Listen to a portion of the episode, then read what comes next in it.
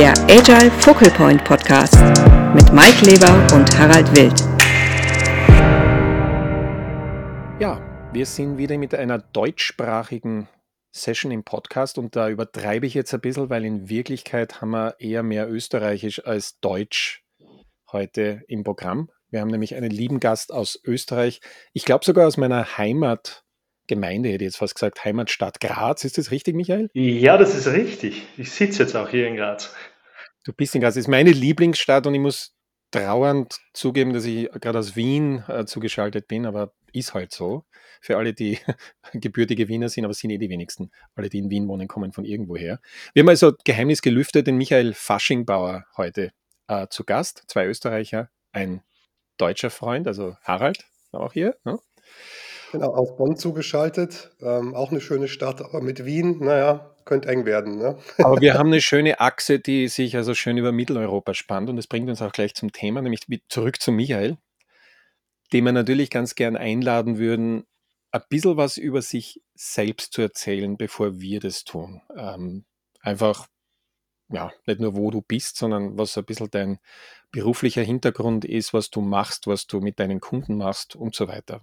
Sehr gerne, sehr gerne. Ja, Michael Faschenbauer, äh, Geburts- und Wahlheimat Graz, Österreich, da, von da aus so im deutschsprachigen Raum tätig. Ich komme ursprünglich aus Automobilindustrie, habe für ein ja, Österreich Headquarter äh, global aufgestelltes Unternehmen lange Zeit so Dinge wie Product Management oder, oder Programmmanagement gemacht. Ähm, ja, damals äh, ohne Effectuation und damals in äh, softwarelastigen Projekten oft, oft auch ohne all das, was man heute als, als agil kennt und schätzt und als State of the Art sieht. Und äh, das hat mich so ein Stück geprägt, auch äh, denke ich, auch für das, was ich seit 2002, 2003 auch in der Beratung tue. Ähm, bin ja Vollzeitberater seit damals. Äh, mit, ich habe damals begonnen mit Dingen, die mit Veränderungsmanagement, Change Management, Veränderung begleiten in Organisationen begonnen hat. Habe dann im Rahmen eines, ja eigentlich eines Postgraduate-Studiums damals äh, das Glück gehabt, äh, Forscher kennenzulernen, Forscher und Forscherinnen, die sich mit unternehmerischer Expertise auseinandergesetzt haben. Also mit der Beforschung von wie Entrepreneure äh, mit viel, viel, viel Erfahrung denken, entscheiden und handeln. Und das hat so ein Stück meinen beruflichen Weg geprägt seit so 2006, 2007. Insofern, als ich da etwas hängen geblieben bin, wo ich mir gedacht habe, das hätte ich ein paar Jahre früher gebraucht, eigentlich in meiner, in meiner Jobpraxis im Product Management und wo ich dann schon in der Beratung tätig sei und mir gedacht habe, das, ja, das, was da aus der Forschung kommt, ist viel zu spannend, um es den Forschern auf Konferenzen zu überlassen. Das müssen wir in irgendeiner Form in, die, in der Praxis nutzen. Ähm, heute zwei Identitäten, äh, Effectuation Intelligence als ein Netzwerk, aus dem heraus wir alles, was zu unternehmerischer Expertise, Effectuation, so in der Welt ist, äh, gut zu professionalisieren und andererseits, so meine, meine beraterische Heimat ist die ICG, Integrated Consulting Group. Äh, da bin ich Partner und da machen wir Change, Veränderung, Innovation, äh, Unternehmertum im Unternehmen, in Organisationen. Äh, ja, viele Dinge, die, die, die ja, es Organisationen gut ermöglichen, zu leben und zu überleben in Zeiten wie diesen, würde ich sagen. Cool. Ja, das ist schon einmal ein guter Einstieg und du hast ja schon ähm, das Schlüsselwort mehrmals genannt, Effectuation, das uns natürlich in der in dieser Session, in dieser Podcast-Episode ganz besonders interessiert, weil es ja da erstens mal sehr viel Aktualität gibt. Ich habe das jetzt ganz spannend gefunden, wie du es gesagt hast, Effectuation Intelligence. Ähm, aufmerksame Zuhörer werden sofort irgendwelche Verbindungen knüpfen. Ähm, bevor wir in Medias Res gehen, was Effectuation überhaupt ist und worum es dabei geht, würde es uns vielleicht noch mal ein bisschen interessieren, du hast schon erwähnt, wie du da ein Stück weit dazugekommen bist, was da so ein bisschen deine, deine persönliche Reise damit war. Also du hast erwähnt, Interesse gefunden durch verschiedene Kontakte, aber ich glaube, am Weg bist du so weit geworden bist, der du heute bist, nämlich jemand, der das unterrichtet und äh, ein namhafter Spezialist im deutschsprachigen Raum dazu, wahrscheinlich auch international. Das geht ja nicht von heute auf morgen. Und da liegt ja, wie du es äh, kalkuliert hast, glaube ich, so eine gute, gute Dekade dazwischen oder sogar mehr. Wie hat sich denn dieser Weg für dich abgezeichnet vom Programmmanager, Projektmanager, Programmmanager zum unternehmerisch Denkenden zu werden, der sich mit, hauptsächlich mit Entrepreneurship auseinandersetzt. Was war da so deine Reise damit? Ja, da da gibt es schon ein paar so, gibt's ein paar so Schlüsselerlebnisse, denke. Das eine ist so Erinnerung daran, im Product Management, Automobilindustrie, damals mit, mit, mit einem Chef, der aus einem Großkonzern Konzern kam und ordentliche äh, Managementstrukturen bei uns einführen sollte. Äh, als Product Manager soll man Handlungserlaubnis für Reisen ins Neue hinein organisieren. Und ähm, ja, da gab es dann immer wieder so Situationen, wo dann irgendwer in der Entwicklung oder ähm, ja, der, im Engineering sagte, wir haben da was, das schaut interessant aus, das könnten unsere Kunden auch brauchen, das war dann irgendein Verfahren oder Technologie oder sowas. Äh, wir wissen aber noch nicht ganz genau, wie wir es einordnen können, äh, aber da muss man doch was tun. Und da jetzt dann Handlungserlaubnis organisieren hieß, äh, dann auch die vom Upper Management einzuholen. Und die haben immer gesagt, ähm, ja, sind die Hausübungen gemacht. Und Hausübungen wie, hieß, wisst ihr, was ganz genau ihr machen wollt, wisst ihr, ob es dafür einen Markt gibt, wie groß der ist, was wir da reinstecken müssen, um was entsprechendes zu entwickeln und was können wir dann in zwei, drei, vier, fünf Jahren damit verdienen. Jetzt alle, die Erfahrung damit haben, was wirklich Neues anzugehen, die wissen, dass man diese Hausübungen nicht besonders seriös machen kann. Und trotzdem ist es üblich, das in Corporates zu tun, ist heute noch ziemlich üblich. Ähm, und ja, dann macht man U-Boot-Projekte entweder und sagt dann, naja, später, wir haben was, was planbar ist. Aber viel öfter sagt man, machen wir andere Dinge, die besser planbar sind, anstelle von dieses Neue, was hier interessant scheint, anzugehen. Das war immer ein Stück unbefriedigend. Und ähnliches ist mir begegnet, wie dann so, wie ich begonnen habe, als Berater Change zu machen. Veränderungsprojekte, äh, auch hoch ungewiss in deren Ausgang und in deren Reise unterwegs. Aber das, der Wunsch der potenziellen Kunden, der Organisationen am Anfang schon zu wissen, was hinten rauskommen wird, äh, wie lange das dauern wird, äh, welche Stationen man unterwegs besuchen wird, äh, welche Hindernisse es zu überwinden gibt. Und es ist ganz schwer auszuhalten in solchen Reisen. Das können wir heute noch nicht sagen. Das können wir eigentlich nur erkunden. Und ähm, ja, mit so gebrieft oder mit dem merken, da, da stimmt was nicht, ja, dann auf etwas zu stoßen, was einem ganz gut zeigen kann, wie man sich orientieren kann äh, in Situationen, wo Vorhersagen und Planung sehr wenig Sinn machen, Ah, das war für mich eigentlich ein Glücksfall, weil ich mir gedacht habe, okay, jetzt habe ich was, endlich was gefunden, was ich eigentlich nicht gesucht habe. Und äh, ja, so die Lust dran, das in Praxis zu bringen, das war es dann eigentlich. Jetzt könnte es ja sein, dass nicht alle, die uns zuhören, genau wissen, was Effectuation überhaupt ist. Und vielleicht kannst du ja mal kurz einführen, woher kommt es, worum geht es im Kern? Gerne, sehr gern. Äh, Effectuation äh, klingt so wie ein Kunstwort, äh, für eine Methode. Äh, es ist ein wissenschaftlicher Fachbegriff für etwas, was so begonnen wurde in den frühen 2000ern zu erforschen. Steht so ganz am Anfang eine Entrepreneurship-Forscherin namens Sarah Saraswati, äh, die damals eine sehr neue Frage gestellt hat, nämlich so die Frage, was kann man von Expert Entrepreneurs, also Menschen, die wirklich lange, lange Zeit immer wieder Neues in die Welt gebracht haben, äh, unter der Annahme, dass die mit der Zeit implizit was lernen. Was kann man von denen lernen, was man dann lehrbar machen kann, indem man es auf Prinzipien herunterbricht oder indem man es beschreibt? Und äh, das Ganze hat Saraswati dann schon gemacht auf den Schultern von Giganten. Äh, Im Spiel war Herb Simon als einer, der als Psychologe in den Wirtschaftswissenschaften schon lange sich mit Expertiseforschung beschäftigt hat.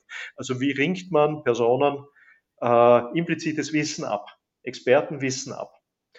Und ähm, ja, Saraswati ist da wirklich ein Glücksfall gelungen, äh, weil sie eigentlich äh, ja, mit so einer, ja, so einer breiten Disziplin wie Entrepreneurship äh, was Handlungsleitendes gefunden hat für Situation, Gestaltungssituationen unter Ungewissheit. Also wenn man Entrepreneurship beschreibt, gestalten in ungewissen Situationen, könnte man das sagen.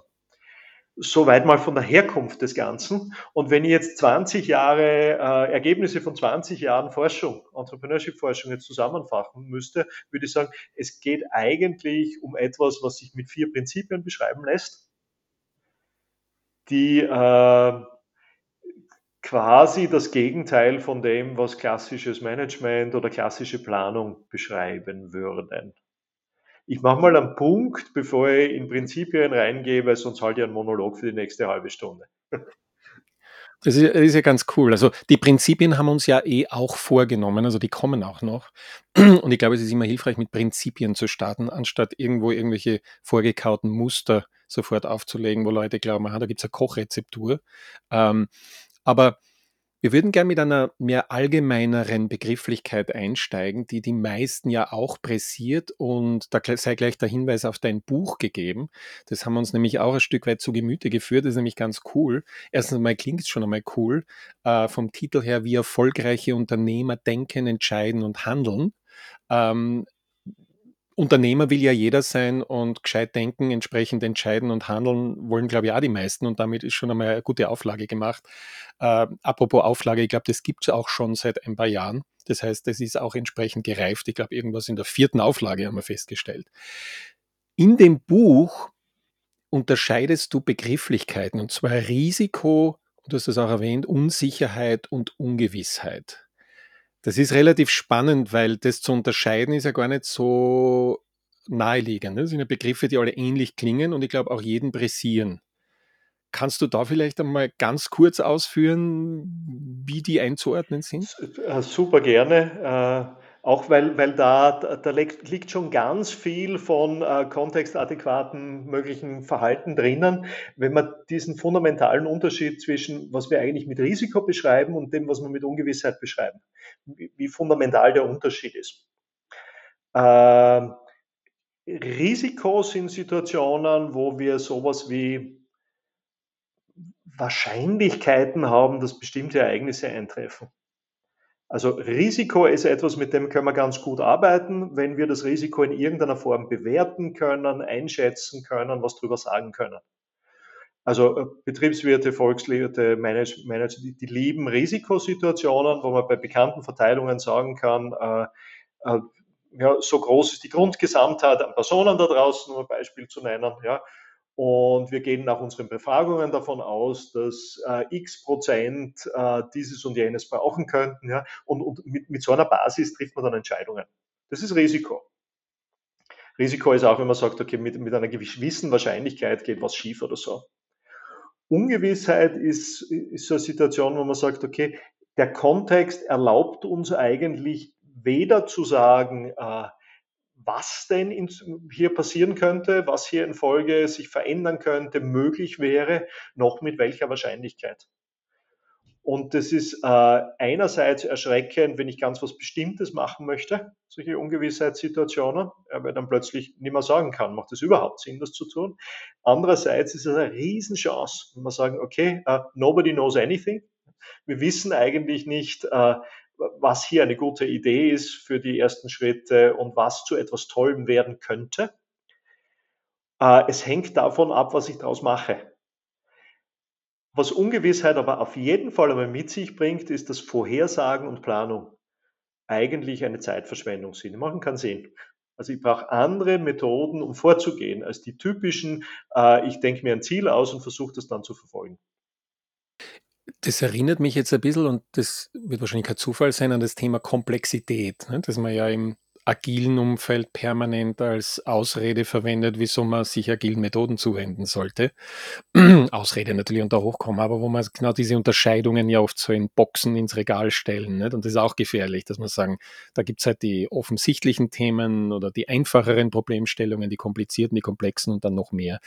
Ist es so ungefähr mappbar, dass man sagt, Ungewissheit ist genau das, wo man, wenn man das jetzt mit einem Stacy-Diagramm, und das können ja viele schon gar nicht mehr sehen, weil sie sagen, das ist eine Verkehrung der Komplexitätsforschung, aber sei jetzt einmal dahingestellt, wenn man das Ganze ins äußere Eck bringt und sagt, wie du sagst, wir wissen weder das was noch wie, sondern leben hauptsächlich von Emergenz und werden erst am Weg sehen, was sich ergibt, um daraus wieder zu sehen, was wir damit tun? Ist das ungefähr in die Richtung? Also für mich als Praktiker ja, ist das genau genug beschrieben, weil, weil sonst, sonst haben wir sehr lang zu tun in praktischen Situationen, über, um überhaupt genau zu klären, ja, äh, ist das eine, ja, und jetzt mal in Name-Dropping, ist es eine ontische oder epistemische Ungewissheit und äh, all diese Dinge, die wir da zur Bestimmung brauchen würden und welche Anteile der Problemstellungen sind jetzt eher ungewiss, welche sind sehr wohl trotzdem planbar und so weiter.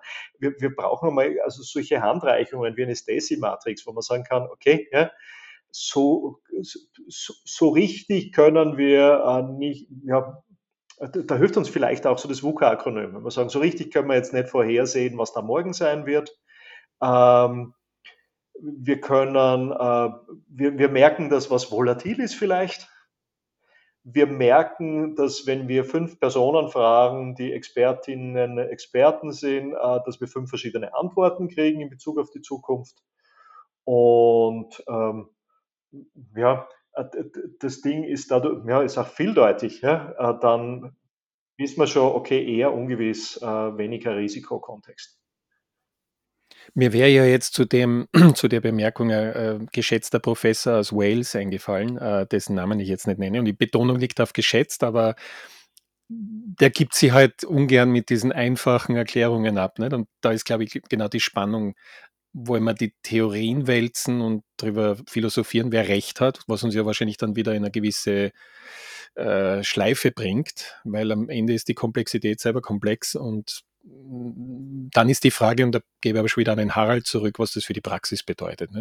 Ich wollte es gerade sagen, wenn man das Ganze jetzt ein bisschen wieder erdet und äh, auf Unternehmensebene mal bringt, und wir versuchen ja immer für Unternehmen hilfreich zu sein, auch in diesem Podcast, aber gerade auch die Zukunft ist ja ungewiss und deswegen würde mich interessieren, wie deine Einschätzung ist. Was bedeutet das denn für, das, für die Unternehmen in den folgenden Jahren, wo gerade auch viel im Umbruch sich befindet. Ne? Die Automobilindustrie, wie du es vorhin schon gesagt hast, verändert sich gerade sehr, aber auch künstliche Intelligenz, was jetzt nicht nur am Horizont steht, sondern gerade massiv auch äh, den Impact in Unternehmen hat.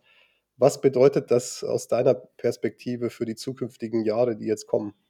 Also wenn wir uns all diese Fragestellungen anschauen, die jetzt hochbrisant äh, einfach da sind, ja, muss sagen, okay, künstliche Intelligenz, äh, hätten, hätten wir vor einem Jahr noch völlig anders drauf geschaut, äh, was das für einen Impact haben wird auf all das, was wir tun. Bei, bei all dem, was sich jetzt tut, rund um, was sich ökologisch in der Welt tut, bei dem, was sich äh, an sozialen Verschiebungen in der Welt tut, was sich an politischen Verschiebungen in der Welt tut und so weiter, haben wir jetzt wirklich so ein, ein Kulminieren von Dingen, die sie wechselseitig beeinflussen, die, äh, wenn man versucht, sie so zu verstehen, im Sinne von, ähm, äh, die, die Umwelt sagt mir, was ich tun muss, da kann man eigentlich nur verzweifeln. Und das merkt man in Organisationen auch. Ne? Wir versuchen am Anfang des Jahres eine Planung zu machen ja? und drei Wochen später bricht wo ein, ja, äh, ein Virus aus, ein Krieg aus äh, oder ist sonst irgendetwas, was alle unsere Annahmen über die Zukunft über den Haufen werfen. Und dann sind also die eine Sache, die wir, äh, ja, ich glaube, die wir mittlerweile schon ganz gut können in Organisationen, ist rasch auf Krisen reagieren und dann äh, ja, Prämissen über den Haufen werfen, Prämissen neu aufbauen und äh, rasch mal lernen, was es braucht, um mal das Überleben zu sichern, soweit. Ich glaube, die andere Qualität, die jetzt auch, die jetzt auch wichtig sein könnte, und das hat viel mit unternehmerischem Handeln oder Effectuation zu tun, ist, äh, all diese Verschiebungen, die haben auch eine Upside. Neben all dem, was wir als, als lästig empfinden, neben all dem, was wir an, an anstrengend empfinden, die machen immer auch Möglichkeiten auf. Und äh, da ging es jetzt darum zu schauen, okay, was machen wir aus diesen Möglichkeiten, die aufgehen durch all diese Verschiebungen, durch all die, also all das, was sich technologisch tut, was sich sozial tut, was sich gesellschaftlich tut. Aber was machen wir daraus und wie schaffen wir was Gutes daraus? Ist das, äh, gibt es so Stückchen schon Antwort auf deine Frage? Das gibt eine sehr gute Antwort auf meine Frage, aber es ist ja auch vielleicht so ein bisschen das richtige Statement für die noch schnellere Veränderung. Das ist ja auch, wie du es vorhin gesagt hast, Mike, so die Komplexität ist immer das, wo man sagt, man muss sich methodisch verändern als Unternehmen. Aber es ist natürlich auch die Geschwindigkeit der Veränderung und das wird ja seit 20 Jahren gesagt, dass das kommt und dass man sich darauf vorbereiten muss es ist ja immer die Frage, wann, wann steigt man denn in die exponentielle Veränderungskurve ein, die definitiv kommen wird. Nur stellt sich ja immer die Frage, wo bin ich da gerade auf dieser Kurve? Und vielleicht ist das jetzt so ein bisschen der Einstieg in diese doch sehr viel erhöhte Geschwindigkeit, wo man dann tatsächlich die Methodik parat haben sollte, weil man dann nicht mehr die Zeit hat, um mit der Veränderung zu beginnen, sondern man sollte sich dann bereits verändert haben. Vielleicht ist das so ein bisschen die Quintessenz dann da, da. Wenn man das jetzt mal vordergründig betrachtet, dann teilt der Effectuation-Ansatz ja so ein paar Ansätze vielleicht mit Lean Startup. Worin liegen denn die Unterschiede oder die Gemeinsamkeit? Äh, guter Punkt, guter Punkt. Wenn man drauf schaut, was Lean Startup ist, äh, auch Methode zur Zukunftsgestaltung, die, die man sich, ja, die sich jemand erdacht hat, mit dem Zweck, äh, agile Prinzipien gut auf äh, neue Produkte, Dienstleistungen und so weiter in die Welt kriegen, äh, zu definieren. Was Lean Startup braucht, ist schon einmal sowas ein, wie eine Annahme über einen Kundennutzen, ein mögliches Produkt, eine Dienstleistung, etwas, was ich mit Hypothesen hinterlegen kann, wo ich dann sagen kann, jetzt überlege ich mir Tests für diese Hypothesen. Und je nachdem, wie die Tests ausgehen, überlege ich mir, wie ich das, was ich schon erdacht habe, verändere. Äh, das ist etwas, was wahnsinnig viel Sinn macht, auch unter Ungewissheit. Diesen Luxus oder die schöne Situation, dass man sagt, okay, ich habe da schon eine gute Annahme, ja, wer, meine, ja, wer meine Zielgruppe sein könnte, äh, was die für Nöte haben könnte, was die brauchen könnte und was ich der bieten könnte. Diesen Luxus muss man sich erstmal erarbeiten. Und Effectuation, denke ich, setzt weit früher an und, und zunächst mal weniger methodisch im Sinne von, äh, ähm, wie, wie komme ich denn überhaupt dass ich, dazu, dass ich etwas will, was realistisch ist, gleichzeitig. Also, äh, und äh, das beginnt sehr pragmatisch bei Individuen, bei Personen und bei draufschauen, äh, welchen Handlungsanlass verspüre ich vom Außen. Und wenn ich irgendeinen Handlungsanlass verspüre, äh, was kann ich hier schon assoziieren, was ich bereits weiß, was ich bereits kann, wenn ich bereits kenne und was mir unmittelbar zur Verfügung steht, mit, mit wem ich da schon äh, in Interaktion gehen kann, um auf den Handlungsanlass einzuwirken. Also es wird also, wenn ich zum Beispiel, wenn mein Handlungsanlass ist, ähm, dass es im Oktober 30 Grad hat, ist jetzt wirklich höchste Zeit, dass wir Dinge verändern dann wird äh, das, was, ich, was mir zur Verfügung steht, um darauf einzuwirken, wird einen großen Unterschied machen, ob ich äh, Arnold Schwarzenegger heiße oder ob ich eine Schülerin in Schweden bin, die mit der Situation umgeht und sich überlegt, was kann ich tun aus meinem Wollen, Können, Wirken äh, und meinem Netzwerk heraus. Also Handlungsanlass plus wer ich bin, was ich weiß, wenn ich kenne und was kann ich sofort beginnen zu tun damit. Das wäre so der Ansatzpunkt von Effectuation im Unterschied zu, ich habe bereits vielleicht etwas, was ich eher effektuiert habe und was ich jetzt in einen Lean Startup Prozess einfüge. Du hast ja vorher von diesen Prinzipien gesprochen. Ich glaube, das gibt uns Möglichkeit, da mal noch einmal ein bisschen tiefer reinzugehen, soweit es uns möglich ist in der Episode Effectuation als Konzept zu verstehen und vielleicht bevor wir das tun, ich kann mich noch gut erinnern, einmal dich gehört zu haben, wo du so diesen Vergleich, in, ich glaube, es war eins der Prinzipien angestellt hast, man geht zu einem Kühlschrank nicht? und es gibt die zwei Ansätze. Ich plan vorher, was muss unbedingt heute am Tisch stehen und das muss unbedingt diesen und jenen Ansprüchen Genüge tun und ähm, das erinnert mich so ein bisschen an die Beplanen des Geschäftsjahres und am Schluss klappt es trotzdem nicht und dann sind wir furchtbar sauer, böse, frustriert, was auch immer. Oder, und das ist eben der Effectuation-Ansatz, wie ich ihn verstanden habe, und du wirst mir dann hoffentlich gleich korrigieren, ich mache den Kühlschrank auf und sage einfach mal, okay, Abendessen ist gebongt, aber wir schauen mal, was wir haben und aus dem, was im Kühlschrank zur Verfügung steht und vielleicht äh, helfende Hände noch rundherum, schauen wir einfach unser Bestes zu tun, ein geniales Mahl zu kreieren. Ja, und das ist äh, von der Denke, habe ich es verstanden, eins der Prinzipien oder sind da mehrere mit drinnen, aber vor allem auch äh, ganz ein anderer Denkansatz. Vielleicht kannst du uns da jetzt ausgehend davon noch mal ein bisschen in die, ins Eingemachte führen. Aha. Du, was du ansprichst, ist schon mal so ein Hauptprinzip da drinnen. Dieses vom Bestehenden ausgehen, Mittelorientierung, äh, äh, angloamerikanisch äh, wird man den Begriff Bird in Hand finden, also das, äh, den äh, Schwarz in der Hand, mit dem ich etwas machen kann. Also das, da passt die Kühlschrankmetapher ganz gut. Ne? Ich, ich habe einen Handlungsanlass, das ist Hunger, ja? und schau mal sozusagen äh, in den inneren und äußeren Kühlschrank, schau, was da ist und was ich damit machen kann. Äh, das ist wahnsinnig pragmatisch, weil es dafür sorgt, dass ich, ja, ich habe eine größere Wahrscheinlichkeit, dass ich satt wäre, als wenn ich mir vorher überlege, was ich haben möchte und dann überlege, was ich alles nicht habe, um dieses umzusetzen. Und ich würde dann, wenn ich ins Handeln gehe, wenn ich ins Kochen gehe jetzt, um bei der Metapher zu bleiben, dann gleich ein weiteres Prinzip anwenden, nämlich das des leistbaren Verlusts. Dass ich mir, wenn ich Experimente jetzt mache, Dinge tue, Dinge ausprobiere, die ich vielleicht vorher noch nie gemacht habe, oder wo ich nicht weiß, wie sie ausgehen werden. Dass ich schaue, dass ich immer innerhalb einer Grenze meines leistbaren Einsatzes oder leistbaren Verlusts bleibe. Also das ganz egal, was ich tue, ich mir das Scheitern leisten kann. Jetzt haben wir schon zwei Prinzipien. Mittelorientierung, leistbarer Verlust. Wenn ich jetzt unterwegs bin und etwas gestalte, äh, dann werden zwangsläufig Dinge unterwegs passieren. Also wenn ich mit euch spreche, mit anderen spreche, Dinge ausprobiere, äh, dann wird es Überraschungen geben. Überraschungen, wenn ich ein klares Ziel habe, sind oft eine schlechte Nachricht, weil sie mich vom Ziel abbringen oder verhindern, dass ich mein Ziel zeitgerecht erreiche.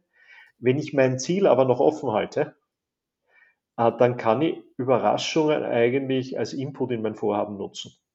Also ich kann den Hebel dort ansetzen, wo die Überraschung mir etwas bringt.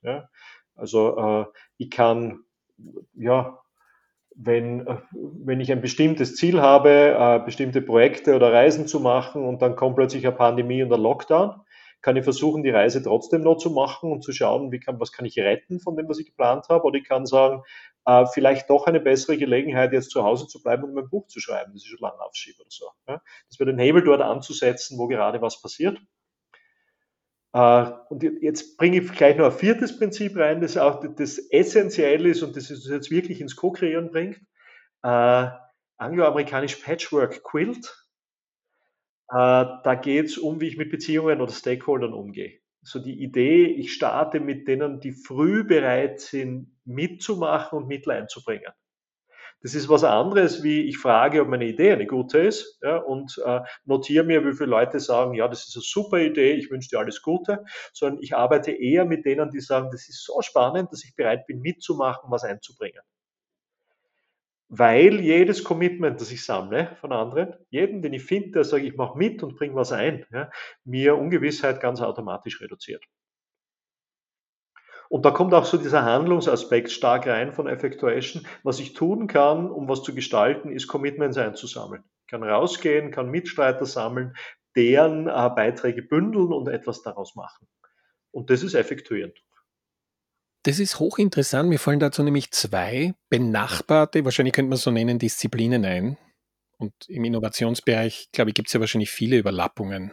Das eine, was der Alex Osterwalder macht, nicht? also wie du so geredet hast von diesen leistbaren Verlusten, das ist ja, glaube ich, dieses langsame Dotieren, wie du ein Innovationsportfolio aufbaust, wo du da bewusst bist, dessen Wetten abzuschließen, wo du nicht gleich dein ganzes Vermögen ausgibst, äh, sondern sukzessive dotierst, gleichzeitig dieser Business Model Generation Canvas mit den Partnerschaften. Und das führt mich gleich weiter zur Hayer Group, wo man ja Entrepreneurship quasi jetzt in der DNA eingebaut hat und man im Grunde genommen Netzwerke entwickelt. Nicht? Also quasi nicht sagt, wir haben ein abgeschlossenes, soll man sagen, Biotop, sondern wir haben Open Innovation und schauen, wer da alle beitragen kann und wir schaffen Wert, Wert und Lösungen, für die das angeht. Nicht? Aber ich glaube, der Harald hat da noch einmal spannendere Frage. Also erstmal, jetzt haben wir schon ein bisschen ein Gefühl, glaube ich, worum es geht bei Effectuation, aber in der Theorie ist ja alles sehr einfach. Ne? Das lässt ja alles gut diskutieren. Jetzt müssen wir nochmal drauf schauen, wie das, wie kommen wir überhaupt dorthin. Ne? Genau, wie wie nähert man sich denn im Unternehmen? Das ist ja immer auch ein Fokus, den wir haben. Unternehmen, die drüber nachdenken, sich zu verändern oder, ähm, 'ne Methodik Aus ausprobieren. Wie nähert man sich denn dieser Methodik an als Unternehmen? Äh, super wichtige Frage. Ähm, dazu müssen wir müssen wir so ein Stückchen verstehen, äh, wer denn effektuiert. Und Unternehmen effektuieren nicht, äh, effektuieren tun Personen. Ja, also das ist, das ist eine Personendisziplin, drauf zu schauen, wer bin ich, was weiß ich, wen kenne ich, mit wem kann ich interagieren und was kann ich also etwas machen. Ja? Also eine Ebene, wie mich in der Organisation äh, Effectuation nähern kann oder Effectuation nutzen kann, ist, dass ich, dass ich mal äh, dafür sorge, dass ich äh, bei Personen das Wissen äh, über unternehmerisches Gestalten aufbaue. Und das ist nicht nur Wissen, also es ist nicht nur die Prinzipien kennen, ist ein Stückchen auch äh, so, ja, so praktische Dinge äh, erlernen als Fähigkeiten und Fertigkeiten. Äh, wie, äh, wie schaffe ich es, Beitragseinladungen in der Organisation wie außerhalb so auszusprechen, dass ich gute Wahrscheinlichkeit habe, dass ich Beiträge kriege, aus denen ich gemeinsam was machen kann. Also das sind so diese Fertigkeiten, die das Effektuieren betrifft. Also das zur Verfügung stellen, darüber was wissen, das macht schon Sinn. Und die zweite Geschichte, die in der Organisation braucht, ist so drüber nachdenken, äh, was hilft, ja, was schafft Bedingungen, die äh, unternehmerisches Handeln begünstigen, anstatt es zu verhindern. Organisationen sind in der Regel immer so aufgebaut, dass sie unternehmerisches Handeln zunächst mal hämmern durch die Dinge, die äh, um, ja, umsetzen, skalieren, äh, vieles in großen Maßstäben machen, optimieren.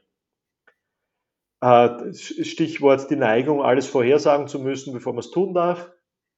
Stichwort, äh, ich mag das Wort fast nicht nennen, Fehlerkultur, ich würde es eher Experimentierkultur nennen, also die, äh, die Übereinkunft in der Organisation, dass wir Dinge ausprobieren können, äh, ohne eine Erfolgsgarantie abgeben zu müssen vorher. Und dann kommen so die harten Faktoren wie äh, überall, wo wir hierarchisch aufgebaute Systeme haben. Und das haben wir auch in agilen Organisationen. Äh, die Schwierigkeit, äh, dass es Entscheidende gibt, die über das Handeln anderer entscheiden müssen und deren Ausgang. Und wenn ich ins Ungewisse hineinhandle auf Basis dessen, wer ich bin, was ich weiß, wen ich kenne und was ich für spannende Gelegenheit halte, ja, äh, dann ganz egal, wer meine Chefin ist. Ja, äh, auf einer PowerPoint kann ich hier die Informationen, die mir zur Verfügung stehen, gar nicht alle vermitteln, damit sie eine gute Entscheidung treffen kann, um zu sagen, das ist eine gute Idee oder schlechte Idee. Also da hebelt Hierarchie das unternehmerische Handeln in der Organisation schon aus. Und das zu verstehen und dann zu schauen, was kann man, was kann man machen, um eben Hierarchie an manchen Stellen außer Kraft zu setzen. Äh, diese Vorhersageneigung an manchen Stellen außer Kraft zu setzen und die einzuladen, die jetzt gerne in diese Räume hineinhandeln wollen und was Neues ausprobieren wollen, was gestalten wollen. Äh, das wären so diese, das wären so die Tore rein. Vordergründig betrachtet sagt man ja, Entrepreneurship bietet da mehr Freiheiten. Aber jetzt, wenn man den Entrepreneur betrachtet, wie kommt es denn dazu überhaupt? Oder wer ist das? Oder werden Unternehmer geboren oder gemacht? Äh, da, da gibt es schon viele Mythen drumherum. Ne? Also wenn wir, äh, wenn wir auch Podcasts hören oder, oder in, die, in, in die Medien schauen, uns wird immer vorgeführt, äh, das, das scheinen Personen mit ganz besonderen Fähigkeiten und Persönlichkeiten zu sein. Die Elon Musks dieser Welt kriegen wir mal vorgeführt. Die, und so ein Stückchen impliziert das, das muss man drauf haben. Äh, wenn man ein Stück genauer äh, drauf schaut, so mit einer Forschungsbrille, dann wird man merken, äh, den, den, typischen Entrepreneur, den gibt es eigentlich gar nicht. Ja, die sind dick, dünn, groß, klein, extrovertiert, introvertiert, sind äh, risikofreudig, sind auch risikoavers zu einem guten Teil. Also über die Persönlichkeitsmerkmale wird man sie nicht finden. Äh, was es braucht, das Stück, ist schon, ja, dass Menschen sagen, ich, will was. Ich mag was tun, mag was bewegen, gestalten. Ich glaube auch, dass das, was ich tue, einen Unterschied macht. Und, äh, und dann braucht es vielleicht auch äh, sowas wie ein, so wie eine, eine, eine Lernbereitschaft. Also so die Idee von, äh, ich muss nicht immer der Gescheiterste im Raum sein. Äh, ich bin bereit, was dazu zu lernen. Und dann haben wir eigentlich schon alle Zutaten. Ja, also die Menschen, die sagen, sie wollen gern was gestalten, äh, sie wollen das gerne mit anderen oder co-kreieren, wollen dabei was lernen. Und die gibt es eigentlich überall. Die gibt es in jeder Organisation. Äh, äh, die brauchen natürlich ihre Räume und die Einladung dazu, was zu tun. Und in manchen, ja, wahrscheinlich gibt es in einer 100 Jahre alten Behörde gibt es etwas weniger von ihnen als in einem Tech-Startup, aber es gibt sie überall. Ich, ich merke, ich habe halt eine Tendenz zu langen Antworten. Nein, nein, nein, nein, das passt schon. Also es ist ja so, wie gesagt, das Thema ist ja non-trivial und wahrscheinlich interessiert es die Leute hoffentlich mehr, dich zu hören als uns. Wir sind ja nur Moderatoren an der Stelle, ähm, obwohl wir versuchen einfach die Personas einzunehmen, die da eventuell gerade zuhören. Und von daher könnte ich mir jetzt vorstellen, wenn da jemand in den Startlöchern steht nicht, und jetzt gehört hat, oh cool, also Elon Musk muss ja mal keiner sein. Äh, also habe ich eine Chance, aber mein Gott, ich habe noch nie ein Unternehmen gegründet, ich arbeite in einer Bank, bin dort, keine Ahnung, Abteilungsleiter, zuständig zwar für verschiedene Dinge, aber jetzt wäre die Frage, wie, wie kann man sie da deiner, deiner Erfahrung nach, wird es ja keine Rezepturen geben, aber was kann dazu beitragen, sich in diese Richtung zu entwickeln, dass man mehr unternehmerisch denken kann und da braucht es ja offensichtlich auch das Umfeld dazu. Nicht? Also ich kann mir ja nicht alleine in einer Bank jetzt als Beispiel freispielen. Was sind denn da deiner Erfahrung nach so diese, diese Hebel, die da oft ineinander greifen, ohne dass es auch da wieder in der Rezeptur gäbe, nicht? Weil dann würde man ja wiederum das Konzept ein Stück weit aushebeln. Du hast ja selber gesagt, Effectuation ist ja auch schon eine Veränderungs-, also im Kontext einer Unternehmensveränderung ein Thema.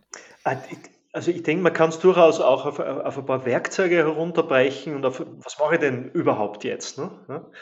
Äh, wenn ich jetzt äh, der Bankabteilungsleiter, die Abteilungsleiterin bin und sage, ja, da gibt es ein paar Dinge in meinem Umfeld, äh, die sehe ich, ja, die könnte man besser machen oder die könnte man anders machen. Ja. Der erste Schritt könnte sein, zu sein, zu, zu sagen, okay, mit wem allem in der Organisation, in meinem Umfeld kann ich drüber reden, im Sinne von äh, Einladung, da mal was genauer zu erkunden es genauer anzuschauen, was zu machen. Ja. Und der Job, der unternehmerische Job ist eigentlich, ist, der unternehmerische Job ist eigentlich einer, ähm, mich mit, mit all dem, was ich mir schon vorstellen kann, wo ich eine Idee davon habe, dass es anders sein könnte, besser sein könnte, wie das sein könnte, ja, damit mich zu exponieren und zu organisieren, dass das vielleicht andere auch interessant finden und einen Beitrag leisten. Also der Job wäre rauszugehen und zu sagen, das, das habe ich schon, das ist der Gedanke. Mike, was fällt dir dazu ein? Was wärst du bereit einzubringen und was müsste sein, damit du etwas einbringst? Und das wird mein Vorhaben schon das erste Mal verändern, weil du wirst sagen, so, so in, in, in Blau, wie du dir das vorstellst, möchte ich es nicht, in Grün könnte ich was beitragen. Und dann liegt es wieder an mir zu sagen, ähm, so hätte ich das noch gar nicht gesehen. Lass uns, wie du sagst, das mit Grün beginnen. Äh, bring deinen Beitrag ein und von hier tragen wir das Ganze weiter. Also ich würde mich in diesen Prozess mal einlassen. Äh, wichtig ist da jetzt, wenn ich jetzt immer noch dieser Bankabteilungsleiter bin, dass ich auf meinen eigenen leistbaren Verlust dabei schaue. Wie viel Aufmerksamkeit, wie viel Zeit und so weiter kann ich für solche Dinge aufs Spiel setzen wie viel äh, leistbaren Regelbruch kann in der Organisation auch betreiben. Also gibt es ein wunderschönes Wort dafür, wie viel brauchbare Illegalität ist mir möglich. Im Sinne von Dingen, die, die in keinen Rezeptbüchern, in keinen Regelbüchern stehen, äh, die aber, wo ich gut damit davonkomme, wenn, ja, wenn ich es einfach tue und hinterher jemand sagt, hey, das steht ja gar nicht in deiner Job Description. Und das wäre das wär so mein Start als, als, als Person mal. Ist aber ganz eine andere Frage, als was wäre mein Start als Führungsteam, das das ermöglichen möchte. Ne? Mhm, mhm. Das wäre vielleicht eine spannende nächste Frage, nämlich, und ich höre bei dir auch schon jetzt den Coach durch, weil alleine jetzt, und wie gesagt, dein Buch sei empfohlen, aber nur durch Lektüre sich äh, jetzt quasi so vom, von 0 auf 100 zu bewegen, wird wahrscheinlich den meisten schwieriger fallen, als wenn sie jemanden als Begleitung haben.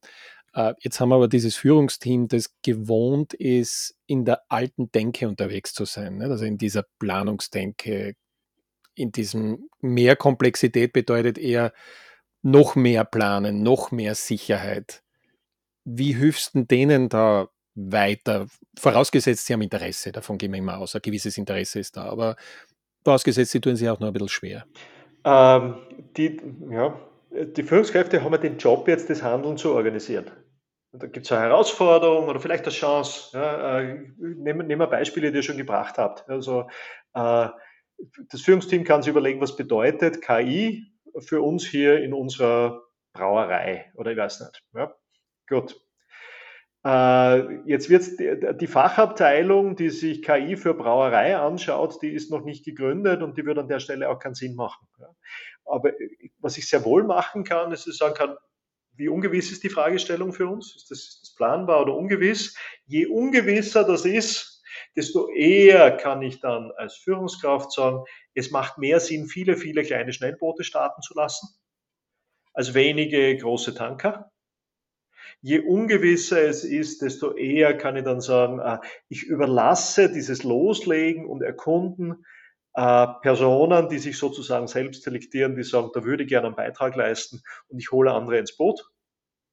Je ungewisser, desto weniger sollte ich versuchen, das zentral zu steuern, sondern eher potenziellen Captains von Schnellbooten so die Steuerung und die Koordination übergeben. Und desto eher, je ungewisser, desto eher sollte ich eher über strategische Ambitionen und Leitplanken, also so Grenzen des Handlungsspielraums für meine äh, Mitarbeitenden aber auch Richtung für den Handlungsspielraum steuern als über konkrete Ergebnisziele. Da, da, war jetzt einiges drin von, äh, daran können wir jetzt arbeiten und äh, ja auch den, äh, die, die, den Berater in euch ansprechend.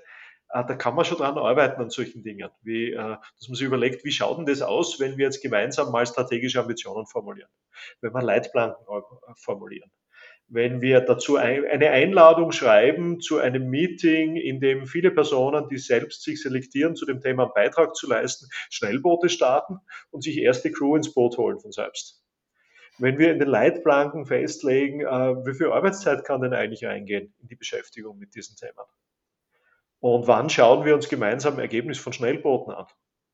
Oder wenn wir in die Spielregeln reinschreiben, äh, elegant scheitern erlaubt. Wir hätten gerne, dass du Dinge ausprobierst und früh und günstig scheiterst. Also das sind so alle, das sind so Dinge, die Teil eines entweder Beratungsprozesses wären oder etwas, wo sich ein Führungsteam darauf einigt, äh, so gehen wir das jetzt mal an für eine bestimmte Fragestellung und ein bestimmtes Thema, wo wir eben sehr viel Ungewissheit wahrnehmen und wo wir glauben, dass wir unternehmerisches haben. Was ist denn in diesem Kontext die Aufgabe der obersten Unternehmensführung? Was, also die kann ja viele Dinge erlauben, aber was muss sie denn aktiv mit einbringen am besten, dass sowas im Unternehmen dann auch ja, nachhaltig verankert wird oder nachhaltig wächst und nicht nur eine Randerscheinung ja, ist? Ja, das, da, da gibt es schon ein paar Dinge. Das, das eine ist einmal die Plätze markieren, für die äh, unternehmerisches Handeln jetzt einmal strategisch erwünscht ist äh, was sind da die Felder oder was sind da die Bereiche, wo man sagt, da, äh, äh, da, da könnte man hineinhandeln, wenn man jetzt möchte. Dann braucht es ein gewisses Maß an Freiraum gewisses Maß an Freiraum ist, äh, dass ich diese, diese berühmten paar Prozent der eigenen Arbeitszeit für eigene Vorhaben, für unternehmerische Dinge und so weiter, dass, dass ich in irgendeiner Form die Möglichkeit sehe, die wirklich zu mobilisieren. Äh, dieses, äh, ja, dieses, ja, dieses strenge reglementieren. 20 Prozent deiner Zeit investierst du in, in eigene Projekte unternehmerisch. Das halte ich ein Stück für illusorisch. Das äh, lässt sich so gut gegen das Tagesgeschäft nie abschirmen. Aber wenn, je, wenn, wenn alle in der Organisation ständig zu 150 Prozent ausgelastet sind, dann ist das eben auch zu wenig Bewegungsspielraum. Und das nächste ist, äh, und das ist eine wichtige Aufgabe des Managements, insbesondere des Top-Managements, Aufmerksamkeit. Energy flows where attention goes. Und wenn ich im Zweifelsfall äh, jeden und jede immer nur frage, was hast du getan, um die geplanten Quartalszahlen zu erreichen und nie frage, was hast du getan, um Neuland äh, äh, zu beschreiten, um etwas auszuprobieren, um äh, an diesen kniffligen Fragen, für die wir noch keine Lösung haben, da einen Beitrag zu leisten. Also wenn ich da keine Aufmerksamkeit drauf gebe, ja, ist es rational, als mitarbeitende Person mich in diesen, in diesen Feldern nicht zu äh, engagieren. Weil ich merke, das sind Orchideenthemen, die, äh, äh, ja, die, die ich in meiner Freizeit machen kann und für die eigentlich kein Blumentopf gewinne in der Organisation. Aufmerksamkeit, Stück Freiräume und natürlich mir einen guten Berater reinholen. An manchen Stellen ist es gut, jemanden reinzuholen, der einfach äh, der, der, der, der Wissen reinbringt mit einem gewissen Standing in der Organisation. Ja. Und ich glaube, das gewusst, wie ist schon ein Thema an der Stelle. Also, wie gesagt, es geht ja jetzt nicht nur um irgendeinen Blumentopf, den man dann irgendwo ins Regal stellt und weiß, was das ist, sondern es ist per se ein komplexes Unterfangen. Ne? Und ähm, wie gesagt, du hast hier ja die volle Palette seit, glaube ich, mehr als zehn Jahren in deiner Beratungspraxis an Bord und bist daher, denke ich, schon die, die Ansprechstelle zu diesen Themen. Und jetzt, weil wir vorher schon ein bisschen von den Prinzipien gesprochen haben und gesagt haben, das ist ein komplexes Umfeld, also ein komplexes Thema, das wir jetzt nicht in wahrscheinlich 60 Minuten hinreichend erklären werden können. Wollte ich da doch nochmal ein Teil rausgreifen, das mir in deinem Buch positiv aufgefallen ist, als Tool, dass man was Konkretes mitgeben kann, nämlich dieses PAVE-Modell, wo man sich ein Stück weit, mhm.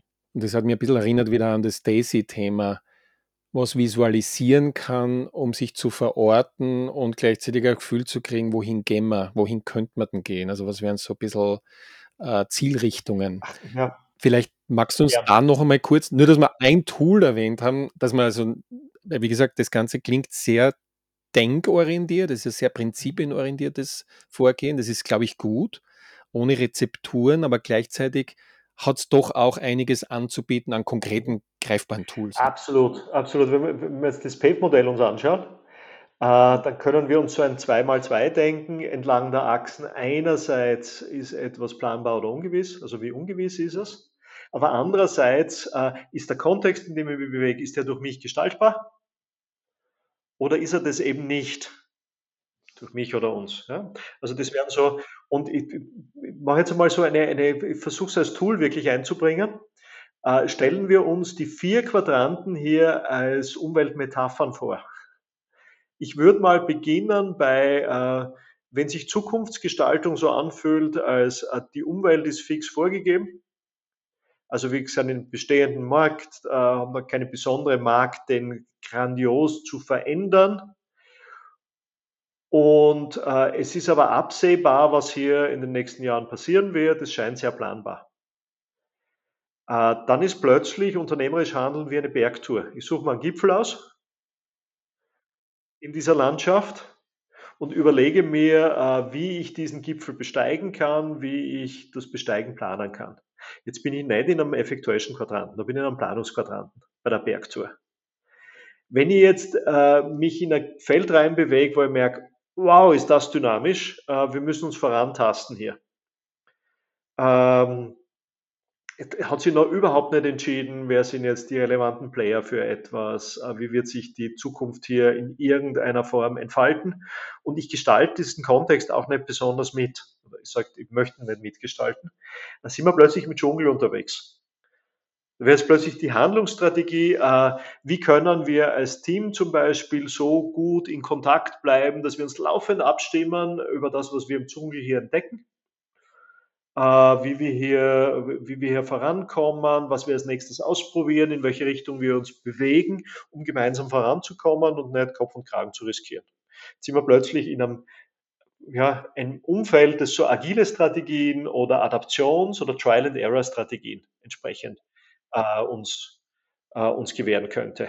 Und dann gibt es jetzt noch die zwei Ebenen, wo ich sage, okay, jetzt gehe ich ins Gestalten, ins Gestalten des Kontexts. Ah, da hätten wir auf der einen Seite visionäres Vorgehen überall dort, wo wir unser Umfeld als die grüne Wiese beschreiben können. Wo wir sagen, so, da stellen wir etwas Kraft unserer Vorstellungskraft, unserer Marktmacht, unserer tollen Technologie, unserer tollen IT, die tollen Idee auf die sprichwörtliche grüne Wiese. Und wir, ja, das wäre so dieses uh, I have a dream, uh, wie sich Telefonieren verändern wird. Und dann äh, stelle ich das erste iPhone auf die grüne Wiese. Und dann wird man sehen, okay, solche visionären Strategien, äh, da brauche ich eine gewisse Macht, um die auch entsprechend umsetzen zu können. Also nicht jeder hätte ein erstes iPhone platzieren können. Äh, ich hätte aber, wenn ich diese, über, ja, diese, wenn ich trotzdem gestalten will, ja, diese Macht nicht habe, erstens, und zweitens äh, auch so recht nicht sagen kann, was ist denn, was ist denn das traumhaft Neue, was ich mir vorstellen kann, äh, dann würde ich mir am ehesten in den vierten Quadranten begeben, in dem es ungewiss, aber gestaltbar ist. Den könnte man sich am ehesten als, äh, ja, als Wunderland vorstellen ein Stück so nach der Metapher oder Geschichte Alice im Wunderland. Und der Job dann dort zu agieren, ist, ist eigentlich der Job, den im, im, im Lewis Carrollschen Wunderland Alice einnimmt, nämlich äh, sich in diesem Land zu bewegen und in Interaktion mit den Bewohnern des Landes zu gehen. Also interagiere mit meinem Umfeld, äh, schau mal, wer ist denn da, wie verhält sich, wie, wie, ja, äh, die Spielregeln lohnt sich im Untereinander nicht, versuchen die wirklich zu äh, erkunden, aber ich kann Partnerschaften, Allianzen eingehen, kann andere ins Boot holen und kann beginnen, so mitzugestalten, was hier passiert im Wunderland. PAVE, planen, Werktour. Äh, PAVE A, Adaption, äh, Dschungel. PAVE V, Vision, äh, etwas auf die grüne Wiese stellen. PAVE E, äh, Entrepreneurial äh, Expertise, Entrepreneurial St äh, Strategies, Effectuation im Wunderland. Das wäre so das Basistool. Zuerst darauf schauen, äh, wie ist mein Umfeld, welche dieser Umweltmetaphern passt und dann die Strategie entsprechend anpassen. Das wäre so die Idee dabei.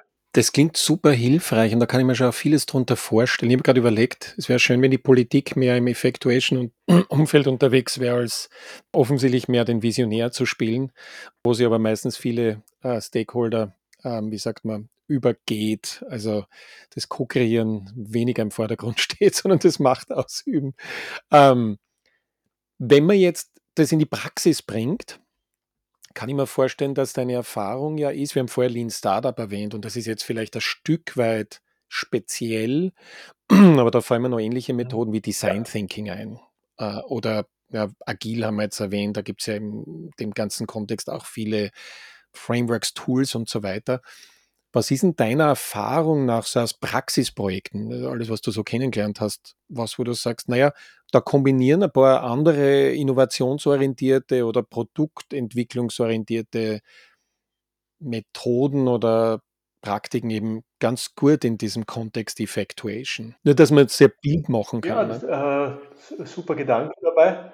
Äh, Effectuation hatte das Alleinstellungsmerkmal an der Stelle, dass es ähm, ja, keine sozusagen synthetische Methode ist, die für einen bestimmten Zweck erfunden worden ist, sondern eher ähm, ja, in Prinzipien gegossenes, in Beschreibungen gegossene Erfahrung ist. Also das kommt aus der Empirie. Und man könnte Effectuation am einen Ende eines Ungewissheitskontinuums anordnen, zunächst mal. Kann man sagen, äh, wenn kein Tool mehr hilft, dann äh, könnte Effectuation helfen, so in Reinform maximale Ungewissheit in meinem Vorhaben. Am anderen Ende des äh, Kontinuums haben wir optimale Planbarkeit. Dort haben wir so diese klassischen großen äh, Business Planning und so weiter Methoden, so das äh, alles klassische, stark Vorhersage, planungsorientierte. Ja. Und entlang dieses Kontinuums, wenn ich starte bei äh, Nobody knows anything, es braucht mal Individuen, die irgendwas wollen, irgendwas sehen, irgendwas beginnen, hin zu, äh, wie kriegen wir jetzt etwas wirklich gut planbar? Also etwas, das ein Produkt, eine Dienstleistung, ein neues Artefakt am Markt, was immer ist.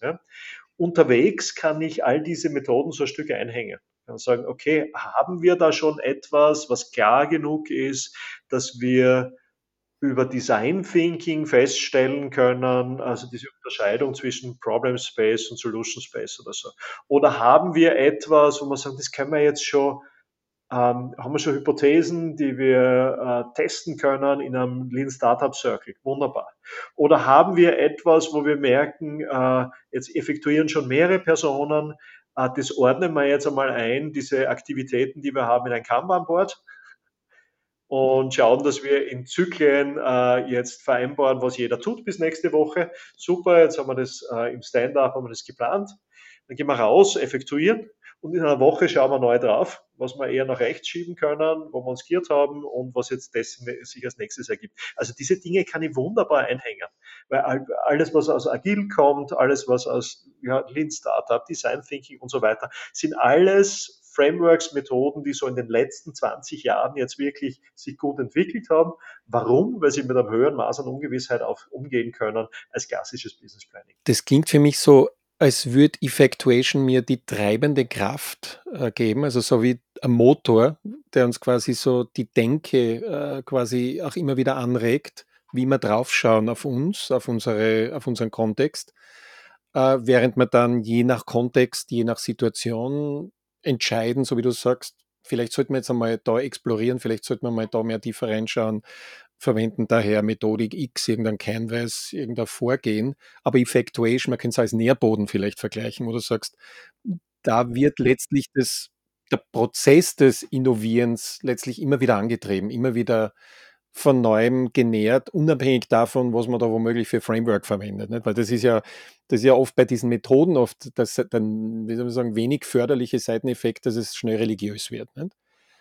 Das Schöne bei Effectuation, es klingt im Moment nichts nach Religion, sondern nach Vernunft und aber halt Umdenken. Äh, ja, eine bestimmte Sicht auf die Welt ist es. Also es ist durchaus etwas, wo man sagen kann, es ist ein Mindset. Aus dem heraus sich dann plötzlich so Dinge wie Design Thinking, Lean Startup und so weiter auch gut erklären lassen.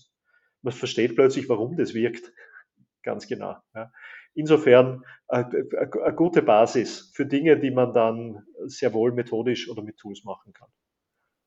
Um jetzt nochmal auf dein Buch zurückzukommen und auf eine sehr persönliche Ebene im Endeffekt, denn in deinem Buch gibt es ja auch interessante Beispiele, wie Effectuation in der Karriereentwicklung eine Rolle spielen kann. Und vielleicht ja gerade in Zeiten wie diesen eine interessante Perspektive.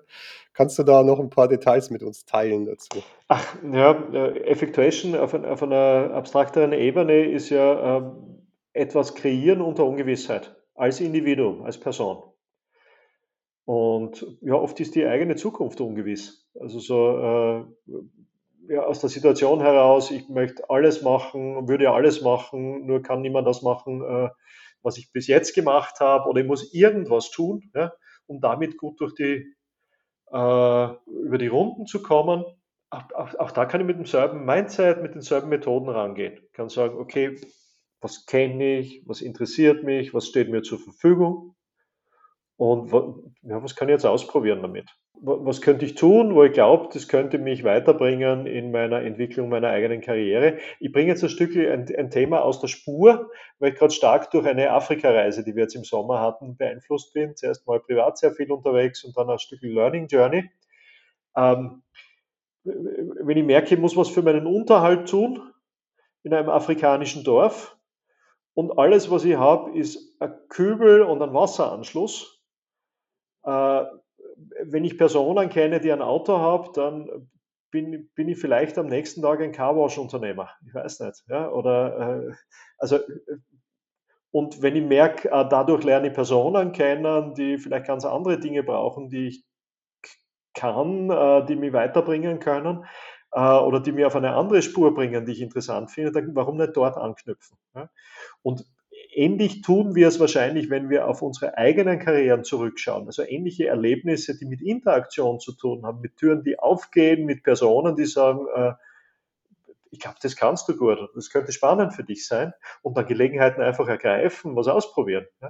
Ähnliche Episoden haben wir alle in unseren Karrieren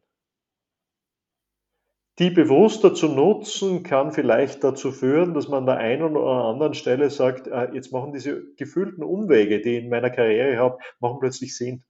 Also unheimlich spannend. Das zeigt ja wieder, äh, fast wieder diese Seite, es ist Effectuation ganz stark Mindset oder Mindset ist vielleicht ein schwieriger Begriff, aber dieses Thema Haltung, Zugang zum Leben und allem, was man damit tun kann. Nicht? So als mehr Perspektiven als nur Business, Job und so weiter.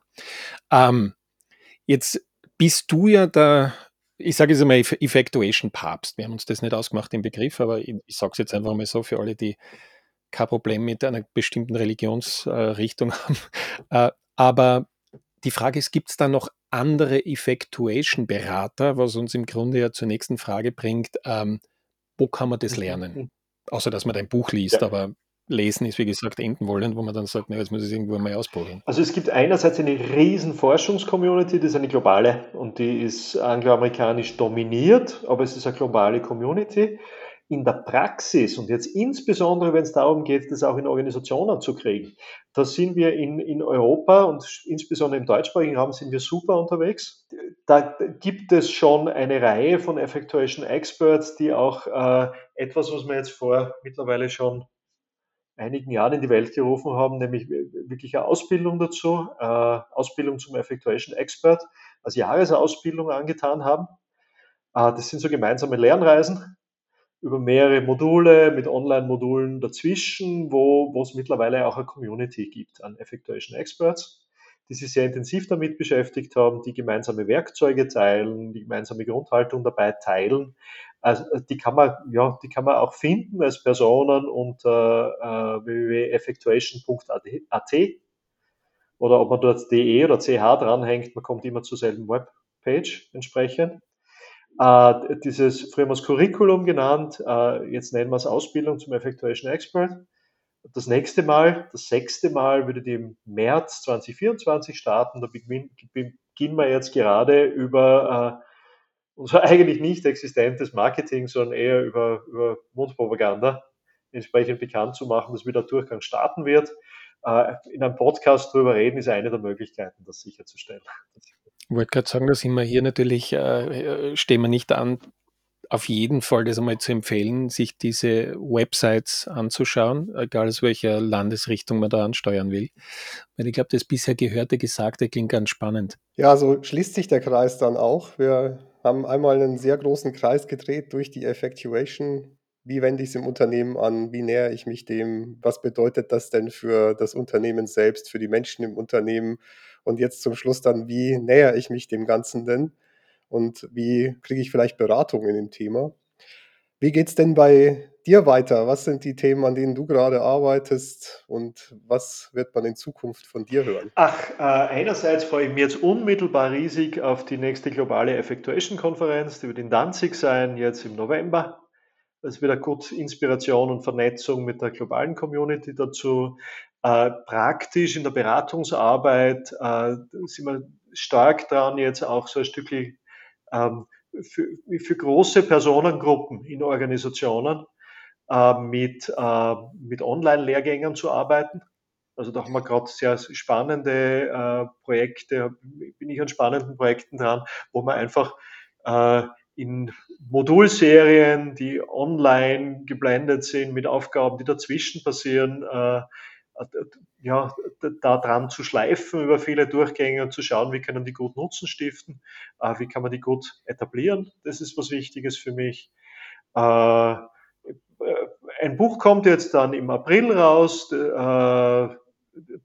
da geht es eigentlich um Change Management. Da hat Effectuation einen wesentlichen Teil drin. Der kommt so ein Stück aus unserer großen ICG, Integrated Consulting Group Community. Äh, ich arbeite mit ein paar Kollegen an einem englischsprachigen eigentlich Praxisbuch zu Effectuation. Das hat das, ja, ist, äh, wir sind immer verblüfft, wie langsam wir da unterwegs sind. Wir würden wahnsinnig gerne jetzt in den nächsten Wochen, Monaten sagen, das kommt schon raus. Aber das hilft uns, fokussiert aufs Thema zu bleiben und, und da auf Qualität zu schauen. Das ist sowas, wo ich dran bin. On, offene Online-Lehrgänge mache ich sehr gern. Wird es auch wieder welche geben im Februar, das sind so meine Baustellen zurzeit. Also du bleibst dem Effectuation-Thema nicht nur treu, sondern wie man sieht, da ist noch wahnsinnig viel zu tun. Äh, ich denke, wir werden die, die Kontakte zu dir, die Kontaktmöglichkeiten auch mit unserer Episode publizieren, also dass man dich auf LinkedIn und wie immer es am besten für dich passt, anpingen kann. Wo geht die nächste Reise hin, Michael? Du hast ja auch erwähnt, du warst in Afrika. Äh, das heißt, du hast noch einfach diese Dimension scheinbar global denken und handeln auch äh, geografisch mit in dir? Oder ist da jetzt einfach mal Ruhe? Ach, jetzt, jetzt ist mal Ruhe. Also ich, ich konnte wirklich viel Effectuation at Work in Afrika sehen. Also, also Inspiration mhm. muss lang da mhm. sein. Nächste, nächste Reise, Reise, tatsächlich weitere nach Gdansk in Polen zu unserer globalen Effectuation-Konferenz. Ja. Und dann äh, schaue ich, was immer ich gut mit der Bahn schaffen kann, so im deutschsprachigen Raum, so mit, mit Kunden, Kundenkontakten, äh, Projekten entsprechend. Ja. Also auch schon Effectuation-Denke in Richtung Umwelt, nicht? Um Umweltökonomie. Aber ansonsten, so wie ich es verstehe, äh, jetzt erst einmal auch die, die Jahresendzeit äh, ausnutzen und dann aber auch genießen.